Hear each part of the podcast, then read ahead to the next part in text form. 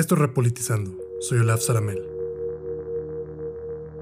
El precio del petróleo es uno de los indicadores económicos más importantes en nuestras vidas. Sin embargo, raramente nos detenemos a pensar de dónde viene. En este episodio te voy a contar la historia de cómo este número tan importante llegó por un momento a estar controlado completamente por un puñado de países, de la organización que crearon para lograrlo y de su eventual colapso.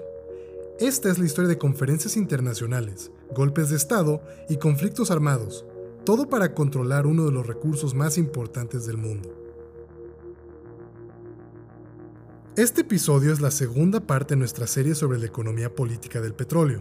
No es estrictamente necesario escuchar la parte anterior para seguir la historia, pero está altamente recomendado. Es septiembre de 1960 y la ciudad de Bagdad se prepara para una reunión que cambiaría el mundo. En el momento no parecía ser el caso. Periódicos internacionales como el New York Times a grandes rasgos ignoraron el evento.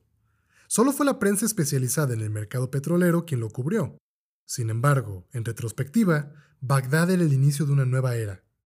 En los hoteles de la ciudad estaban llegando diplomáticos y economistas de varios países. En la capital de Irak llegaron saudíes, iraníes, kuwaitíes, venezolanos y por supuesto una delegación local. Estaban reunidos para discutir el precio del petróleo, la sangre que nutre sus economías. Llegaron al edificio Al-Shab, a unas cuadras del banco del río Tigris. La reunión duró varios días y al final surgió una fuerza que reestructuraría el mercado petrolero a nivel global. Ese año y en ese lugar se fundó la Organización de Países Exportadores de Petróleo, es decir, la OPEP. Para entender por qué fue tan importante, tenemos que regresar unos meses atrás. La reunión en Bagdad fue la culminación de un proceso que había empezado mucho antes. Como lo vimos en el episodio anterior, por los últimos 30 años la industria petrolera global estaba dominada por un cártel conocido como las Siete Hermanas. A través de concesiones con los gobiernos de estos países exportadores, Empresas como Exxon, Gulf, Texaco, Mobil, SoCal y British Petroleum manejaban la totalidad de la oferta en el mercado internacional. Su poder no tenía igual en el escenario. Hasta ahora. El reino de las hermanas cada vez más estaba en peligro. Con una oleada de petróleo ruso en el mercado, así como la llegada de empresas independientes, la oferta estaba explotando y las hermanas ya no podían controlar el flujo.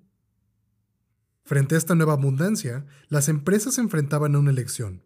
Debían bajar el precio ofrecido para que mejor reflejara el mercado. Con esto, podían mitigar el daño que estaban haciendo las independientes y los rusos. Sin embargo, al hacerlo, enojarían a los países productores, pues estos dependían de los ingresos de un precio alto para financiar su economía. En pocas palabras, las hermanas estaban en una posición que no podían ganar. Si no bajaban el precio, se verían marginadas por las independientes. Si sí, se enfrentarían a la explosión política en los países productores. En julio de 1960, Exxon anunció que bajaría el precio y las demás siguieron. La tormenta había comenzado. Es por esto que sucedió la reunión en Bagdad. La misión de la OPEP era coordinar la producción de los países productores para que el precio no bajara otra vez por la sobreabundancia. Estos gobiernos estaban indignados, ¿Cómo es que una decisión crucial para su economía podía ser tomada en el edificio corporativo de una multinacional sin consultarlos? Su cometido era simple entonces. Si se enfrentaban a un cártel, iban a formar uno para combatirlo. Inicialmente ni las hermanas, ni la prensa, ni los gobiernos de Occidente tomaron a la OPEP en serio. Las empresas mayores y sus estados estaban demasiado confiadas en su poder para preocuparse. Las hermanas seguían tratando a los países productores por separado, como si la nueva organización no existiese. Y en parte tenían razón. La formación del cártel de productores no cambió sustancialmente el mercado. Las hermanas todavía tenían el control. Por su primera década, la OPEP simplemente no era efectiva en combatirlas. Aunque es cierto que lograron que el precio no bajara otra vez y pudieron renegociar varios términos con las hermanas, los países miembros no lograron ponerse de acuerdo sobre cómo iban a controlar la oferta. Así que la OPEP, más que una amenaza existencial, empezó siendo una ligera molestia para las hermanas. Los países miembros solo necesitaban un empujón para darse cuenta del poder que ahora tenían. Del otro lado del mundo, los países consumidores estaban volviéndose cada vez más vulnerables. Después de décadas de petróleo barato y accesible, las economías de Occidente estaban completamente enganchadas. El sector automotriz estaba creciendo. Sus sistemas energéticos y sus ejércitos dependían casi completamente del oro negro. En pocas palabras, su demanda estaba creciendo mientras que sus reservas estaban acabando. Por el momento se cree que las hermanas serían las proveedoras perpetuas de energía para Occidente. Pero entrando a los 70, los países miembros de la OPEP estaban en posición para tomar el liderazgo del sistema petrolero internacional. La rebelión de los productores empezó en 1971, en Libia. La nación del norte de África era la fuente principal de petróleo para Europa. Alrededor de un cuarto de su consumo provenía de Libia. Así que puedes ver cómo el flujo, sin interrupciones del petróleo libio, era una prioridad para los europeos. Si se cerraba la llave, habría caos. Para asegurar su acceso, Europa a través de las siete hermanas y algunas empresas independientes llegaron a un acuerdo con el rey Idris de Libia. Pero incluso para los analistas occidentales, era claro que el país no había recibido buenos términos. Las empresas estaban sentadas sobre una bomba, pero su poder las había cegado. Todo iba a estar bien si la monarquía seguía en el poder. Desafortunadamente, las fundaciones del régimen eran muy frágiles, y el país estaba pasando por una ola de descontento. Solo tomó que el rey saliera del país para que un puñado de militares, encabezado por un coronel Muammar Gaddafi, tomara el poder. Fue rápido y con poca resistencia. La monarquía y su dominio fueron eliminados, y la pesadilla de las hermanas había empezado. Gaddafi proclamó la creación de la República Árabe de Libia y comenzó a transformar el país. El nuevo gobierno reconoció que la situación del petróleo no les favorecía, que podían extraer mejores términos y presionaban. Querían un mayor precio para su petróleo y que su producción pagara más impuestos. Malas noticias para los países consumidores. La hermana que controlaba la mayoría de la producción libia, Exxon, se sentó a negociar para mitigar el daño. No fue muy productivo y Gaddafi amenazó con nacionalizar la industria. En otra época, durante el apogeo del poder de las hermanas, esto hubiera sido el fin de la historia. Las hermanas hubieran impuesto un embargo y llamado a sus gobiernos para que eliminaran a Gaddafi. Pero algo había cambiado en el escenario. Ahora había un intruso. No solo estaba Exxon en la mesa de negociación. La otra gran parte del petróleo libio era explotada por una empresa independiente llamada Occidental Oil. Cuando Exxon rechazó los términos del nuevo gobierno, Occidental sufrió las consecuencias. A diferencia de Exxon, Occidental dependía completamente de su acceso a Libia, y por tanto no estaba en posición de negociar o siquiera alegar. Pero todavía había una esperanza. Si Exxon, Occidental y las demás empresas en Libia formaban un frente común, podían conseguir buenos términos. Pero esto no iba a suceder. La hermana no confiaba en la empresa independiente y dejó que capitulara frente a Gaddafi. Exxon le estaba apostando a que los países consumidores intervinieran por ella. Pero los europeos no estaban interesados. El petróleo libio simplemente era demasiado importante. Preferían estar en buenos términos con Gaddafi y si éste nacionalizaba, solo le comprarían a él directamente. Los revolucionarios habían ganado. Cuando se sentaron otra vez a negociar, Trípoli encontró a las hermanas y sus países divididos y sin enfoque. El mundo estaba tomando nota. De la nada, las hermanas ya no daban tanto miedo.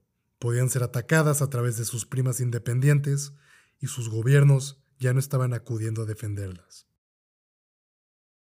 Lo que la OPEP no pudo hacer por una década, un escuadrón de militares libios pudieron hacer en un par de años. Pero en el asunto de Libia, los países productores encontraron la motivación para presionar en la ofensiva.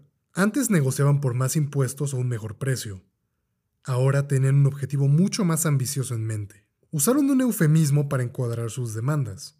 Lo llamaron participación, pero en realidad querían una forma de nacionalización suave. Ya no estaban contentos con una parte de las ganancias. Los países productores ahora querían tener acceso al interior de las empresas para poder tomar decisiones. Crearían entonces una unión indisoluble.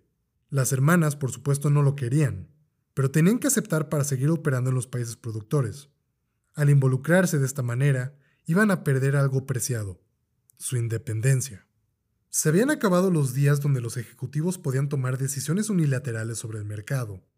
Ahora las hermanas y sus primas independientes tenían que consultar y pedir aprobación de los países productores antes de actuar. La participación se volvió el tema de moda en el Medio Oriente. Uno por uno, los países productores armaron sus acuerdos y transformaron el panorama de la industria. Mientras tanto, el clima mundial también estaba cambiando. La explosión de demanda llegó a su punto más alto. Por primera vez en mucho tiempo, el mercado pasó de la abundancia a la escasez. Ya no eran los compradores los que tenían la ventaja. Las cartas ya estaban todas en las manos de los países productores. Durante los primeros años de los 70, los expertos advirtieron que se acercaba una escasez general del petróleo. Al mismo tiempo, la OPEP incrementó el precio una vez más. Por primera vez, el precio del mercado estaba por encima del precio que ofrecían las hermanas.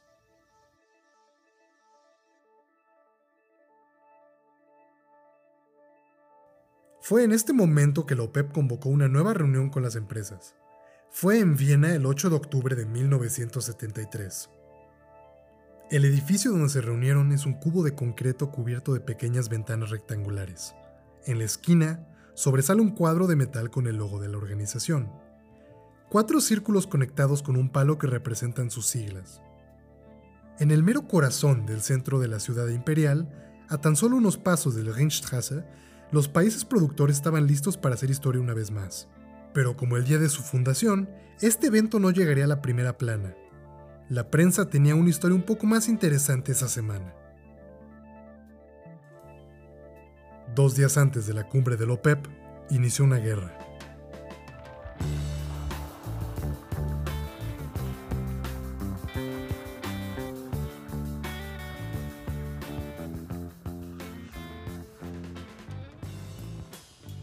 Durante las fiestas del Yom Kippur, los países árabes invadieron Israel.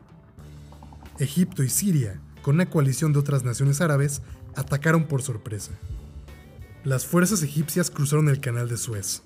Avanzaron mientras que Israel rápidamente estaba acabándose sus reservas militares en la defensa. Ahí es cuando acudieron con los Estados Unidos.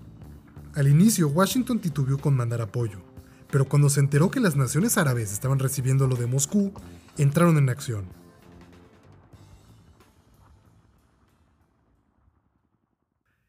Mientras tanto, regresando a Viena, la conferencia estaba tomando un giro poco esperanzador. Oficialmente se habían reunido para discutir medidas que iban a resultar en un aumento del precio del petróleo. Pero la discusión económica se empezó a contaminar con lo que estaba sucediendo en el Medio Oriente. Los países de la OPEP estaban convencidos que la economía global les favorecía. La escasez les había dado la ventaja. Con esto, los productores árabes empezaron a cambiar la conversación. Rápidamente se dejó de hablar del precio. Ahora había otra palabra sobre la mesa. Embargo. Las negociaciones se descompusieron después de eso. Las empresas no podían consentir a nada sin consultar con los países consumidores. La noticia de esta capitulación histórica fue enterrada entre las noticias de guerra. Sin embargo, el peligro solo estaba empezando para los países consumidores. Unos días después de Viena, los productores árabes se reunieron otra vez. En vez de una conferencia económica, esta fue política. Para apoyar a los países involucrados en el conflicto con Israel, decidieron usar el petróleo como un arma contra Occidente. Decidieron emplear una maniobra de pinza. Primero, unilateralmente aumentaron el precio. Ahora el barril estaba a más de 5 dólares. Esto fue un golpe brutal a las economías consumidoras. Luego, lanzaron un comunicado, únicamente en árabe, donde anunciaron que cortarían su producción por 5% inmediatamente. También lanzaron otra advertencia. Cada mes que Israel no cediera territorio que había anexado de sus vecinos en el conflicto de los seis días y que no se les reconocieran sus derechos a los palestinos, cortarían otro 5%. Al mismo tiempo, se anunció un embargo total del petróleo a los países que apoyaran a Israel económica o militarmente. Este apretujón estaba privando a los consumidores del líquido que alimentaba sus economías. Así fue la primera crisis de la OPEP,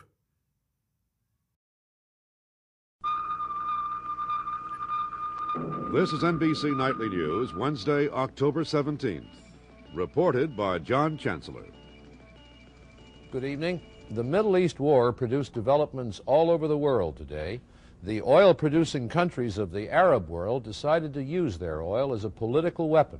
They will reduce oil production by 5% a month until the Israelis withdraw from occupied territories. If the Arab countries keep that pledge, it would reduce their production by almost 50% in one year. Mientras tanto, las siete hermanas seguían perdiendo, pero esta vez en casa. Los acuerdos de participación las pusieron en una posición algo irónica.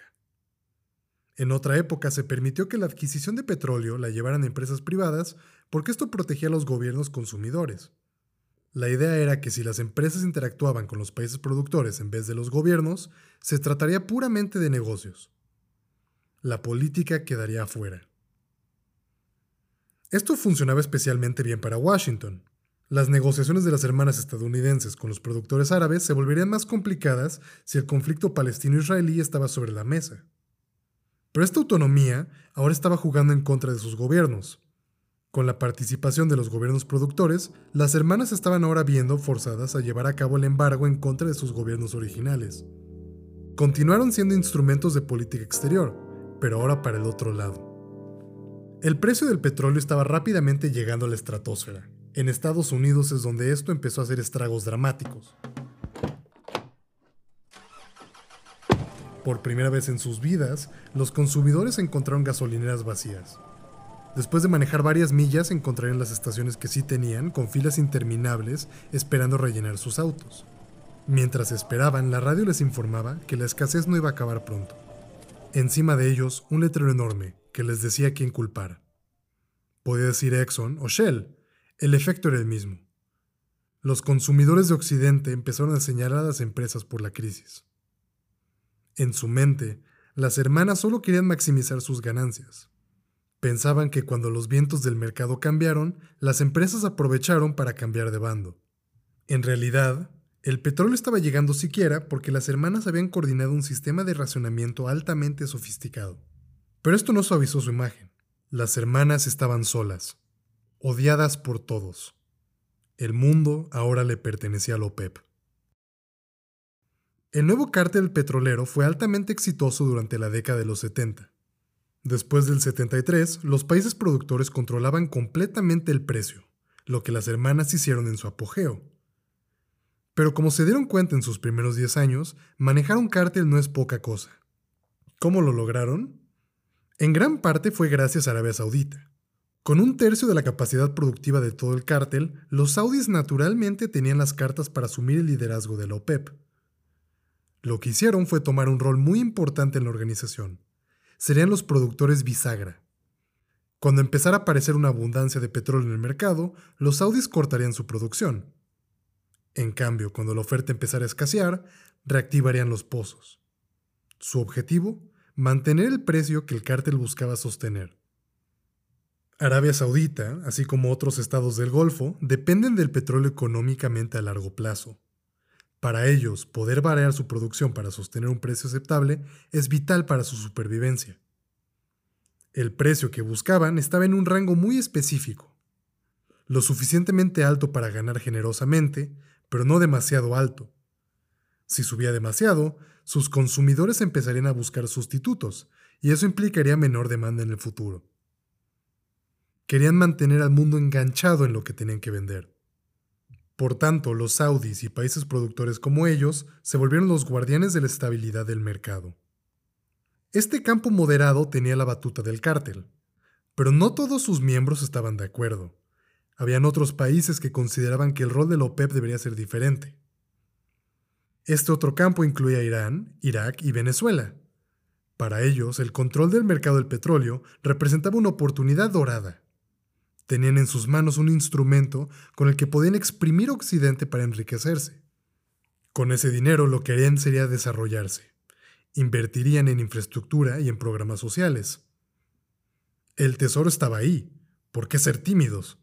Con poblaciones mayores y más posibilidades de industrializarse más allá del combustible, este otro campo mucho más agresivo buscaba aumentar el precio hasta su límite. Querían maximizar sus ganancias ahora, mientras tenían el control pero desafortunadamente simplemente no tenían los números para llevar a cabo sus planes.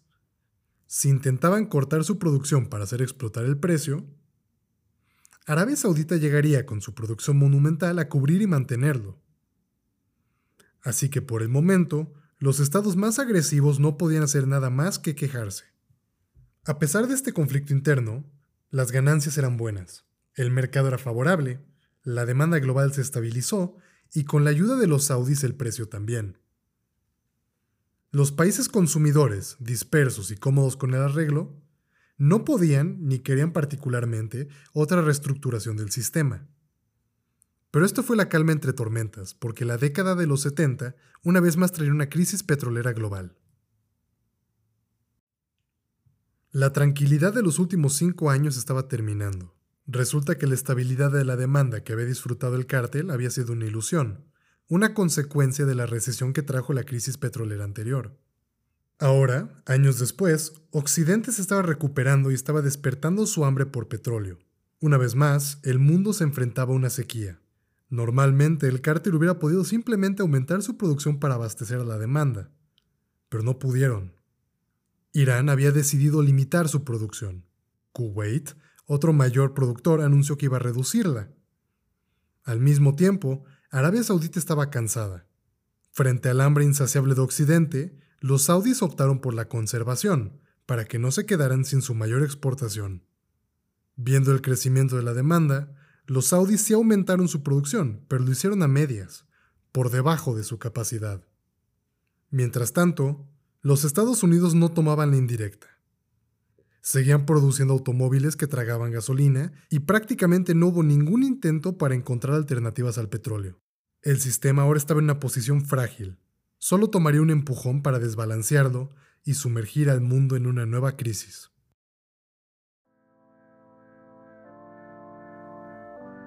Este empujón llegó en 1978. Una vez más, una tormenta se estaba armando en Irán.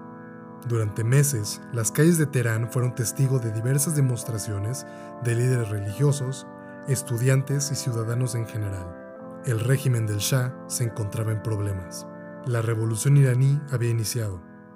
El mundo observaba lo que estaba sucediendo en uno de los productores de petróleo más grandes del mundo.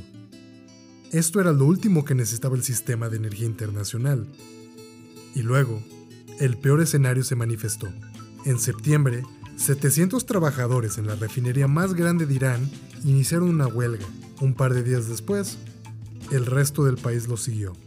El petróleo iraní dejó de fluir y el sistema ahora estaba en caos.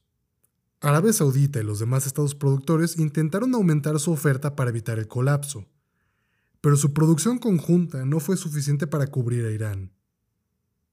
Oficialmente, había una escasez. Pero eso no fue todo. Del otro lado del mundo, en Occidente, tampoco ayudaron a mejorar la situación. Por su experiencia durante la primera crisis, los consumidores no iban a quedarse sin petróleo otra vez. Los eventos en Irán llevaron a la compra masiva de petróleo y gasolina como preparación para la crisis. La escasez encontró una explosión de la demanda. El precio una vez más se disparó y la estabilidad del mercado se convirtió en turbulencia extrema. Al principio, los consumidores no sintieron el peligro. Las reservas de Occidente y de las hermanas sirvieron como colchón para amortiguar el choque inicial. Pero estas fueron drenadas rápidamente. Para 1979, con el exilio del Shah, los pozos iraníes abrieron otra vez. Pero ya era demasiado tarde. Incluso con el regreso del petróleo iraní, el mercado estaba en llamas.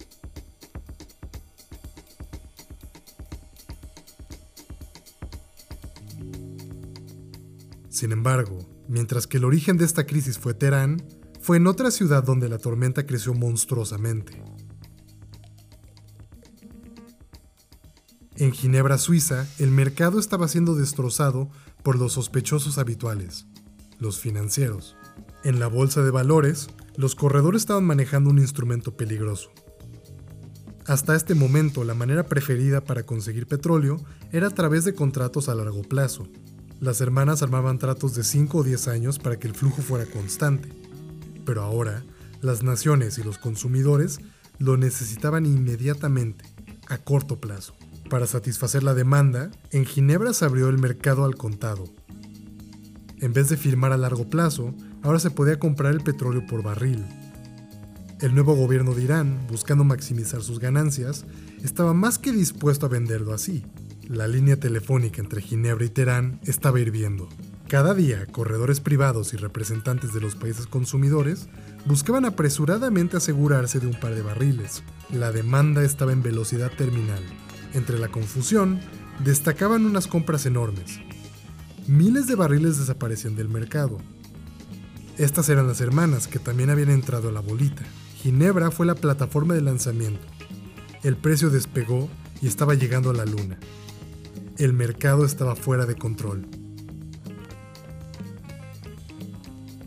Mientras la bolsa de valores seguía empeorando la crisis, otra conferencia del OPEP fue convocada. Apropiadamente también tuvo lugar en Ginebra, a unas cuadras al sur de la bolsa de valores.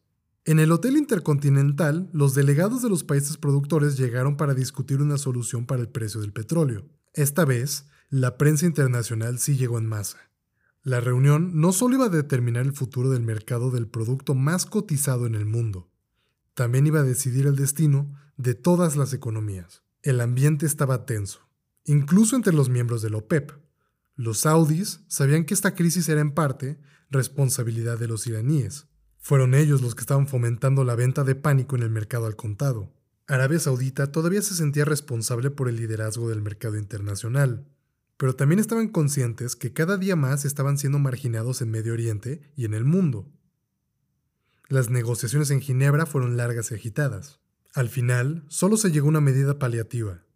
Se establecería un precio techo y los saudis aumentarían su producción para mitigar el daño. Un resultado poco esperanzador que presagiaba que el mercado, en el futuro, no iba a volver a ser demasiado estable.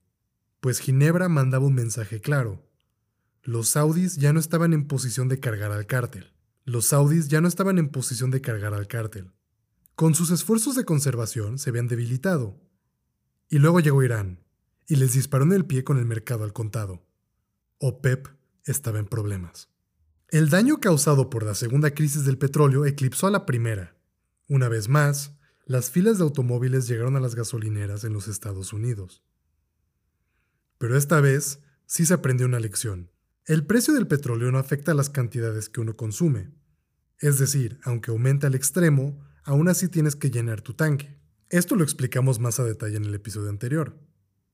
Pero hay un límite a esta lógica. Durante la crisis de 1979, el precio sobrepasó este límite. El oro negro era demasiado caro. Había que encontrar otra solución. Los estadounidenses dejaron atrás sus autos combustible y empezaron a preferir vehículos más pequeños que desperdiciaran menos. Se dejó atrás el petróleo para calentar los hogares y se buscaron otras maneras de pasar el invierno. Los europeos empezaron a reemplazar la energía del combustible fósil por una nueva tecnología, las plantas nucleares. En otras palabras, ante el precio prohibitivo, estaban buscando sustitutos para satisfacer sus necesidades. Las economías desarrolladas estaban empezando a buscar desengancharse del petróleo. Sin embargo, hoy sabemos que esta fue una transición a medias. En todo caso, entrando en la década de los 80, la demanda internacional se contrajo. Pero cualquier esperanza de estabilidad desapareció cuando Irak invadió Irán el 22 de septiembre de 1980. Una vez más la escasez llegó. La llave se cerró en los dos grandes productores aparte de Arabia Saudita. Estos miembros del cártel estaban en guerra. Por supuesto que no hubo conferencia esta vez para discutir el precio. Pero aparte de la situación entre Irak e Irán, durante los 80 la OPEP se enfrentó a un problema mucho más grave. Los enemigos clásicos de los cárteles son los tramposos. Desde el principio, la OPEP no era un frente tan unido como parecía. El bando de países agresivos que buscaba maximizar sus ganancias constantemente hacía trampa. Esto quiere decir que vendían su petróleo a precios más bajos a los del cártel. Hacían esto en el mercado al contado, y con contratos especiales para evadir las reglas de la OPEP. Esto, claro, era un secreto a voces. Los saudis estaban perfectamente al tanto de que esto estaba sucediendo, pero con su producción masiva podían evitar el colapso del cártel a pesar de estos tramposos. Algo cambió entrando a los ochentas. El absoluto desastre que apareció con el mercado al contado durante 1979 hizo este trabajo mucho más difícil. Había tanto petróleo flotando en el mercado que controlarlo se volvió prácticamente imposible. Aparte, los saudis ya estaban cansados y resentidos con sus compañeros del cártel que hacían trampa. En reuniones subsecuentes, nadie se pudo poner de acuerdo sobre qué hacer en contra de los tramposos. La OPEP empezó a colapsar bajo su propio peso. En 1985, la caída fue confirmada. Arabia Saudita anunció que iba a abandonar su rol como productor bisagra. Dejarían de vender su petróleo con base en el precio del OPEP y utilizarían su propia fórmula para valorarlo. Sin su mayor productor, el cártel ya no tenía manera alguna de controlar el precio. Para diciembre, por primera vez, los países productores decidieron permitir que el mercado determinara el precio. La organización seguía ahí, pero el cártel había prácticamente muerto. Veinte años atrás, los países árabes habían encontrado una causa común en la OPEP. Ahora, ese compadrazgo se había acabado. Con la segunda crisis petrolera, la rivalidad entre Arabia Saudita e Irán se avivó y nunca desapareció. Irán e Irak pasaron ocho años en una guerra costosa que drenó sus pozos petroleros y sus economías. Los estados no árabes dejaron atrás la cooperación y vendieron su petróleo por su cuenta. La caída del OPEP llevó a que el precio del petróleo colapsara. Irán e Irak inundaron el mercado para financiar sus guerras. Arabia Saudita, ya sin preocuparse de sostener el precio, también agregó a la ola negra. En este clima, el mundo empezó a plantearse algunas preguntas. Algunos países que reconocían la ventaja de tener al OPEP lamentaron su colapso. Con un precio tan bajo, economías como México o Venezuela empezarían a implosionar. Pero había otros que pensaban que este era el horizonte de una nueva era. No había nada que lamentar porque la justicia del mercado por fin iba a traer el petróleo barato por primera vez en décadas. Con él iban a poder reconstruir después de la recesión. El mundo una vez más estaba cambiando. Mientras que las naciones empezaban a aceptar esta nueva realidad, hubo otro puñado de víctimas del colapso del precio. Las siete hermanas. Este nuevo mercado no les favorecía. Con un precio tan bajo, explorar para encontrar nuevos yacimientos e invertir en nuevas tecnologías se volvió muy poco rentable las empresas rápidamente se encontraron estancadas. Le estaban apostando a que la salida de la recesión causada por la última crisis una vez más reviviera la demanda. Desafortunadamente, esto no sucedió. Ahí es cuando empezaron a comerse entre ellas. Era más rentable comprar el petróleo en Wall Street y venderlo que buscarlo tú mismo. Esto puso a las hermanas en una posición vulnerable. Donde antes había colaboración y un frente común, ahora estaba la ley de la jungla. La primera víctima fue Golf. La turbulencia de los últimos años la dejó débil. Fue relativamente fácil que llegara SoCal y se la comiera. Esta fusión creó una nueva empresa llamada Chevron, la que conocemos hoy. Pero la que tuvo la muerte más brutal fue Texaco. En 1987, el mercado y una serie de malas decisiones estratégicas la llevó a la bancarrota. Las demás hermanas canibalizaron sus pozos y refinerías, y al final quedaron cinco. En este clima, las hermanas que sobrevivieron encontraron una nueva identidad. Durante su apogeo, lo que les daba su poder era su control de toda la industria del petróleo. Tenían pozos, refinerías, una flota de buques y miles de gasolineras. Pero esos días ya se acabaron. Con el nuevo mercado, las hermanas se deshicieron de su imperio ahora actuaban simplemente como comercializadoras del oro negro. Su poder había desaparecido casi completamente.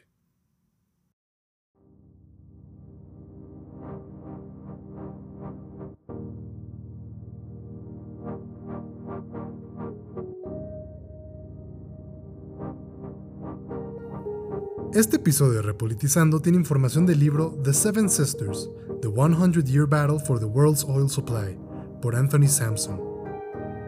También usa liberalmente el capítulo 9 de The Politics of International Relations por Jeffrey Hart y John Sparrow. Como siempre, gracias por escuchar. Recuerden seguirnos en Twitter y en Instagram como arroba repolitizando. Nada de esto sería posible sin los siguientes individuos.